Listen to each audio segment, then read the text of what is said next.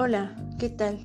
Sean bienvenidos a este nuevo espacio que gracias a el Centro Educativo Cultural Ambiental de Chimay, en colaboración con todos los que trabajamos en el programa de vocaciones científicas de niñas de Yucatán, traeremos cada semana esta serie de podcasts donde conocerán el trabajo de científicas y científicos desde una perspectiva de género.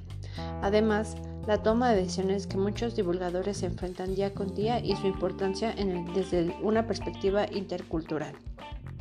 Así, para que ustedes conozcan esta gran labor que muchos están ejerciendo. Además, tengan la iniciativa para formar parte de, de ello. No se lo pierdan.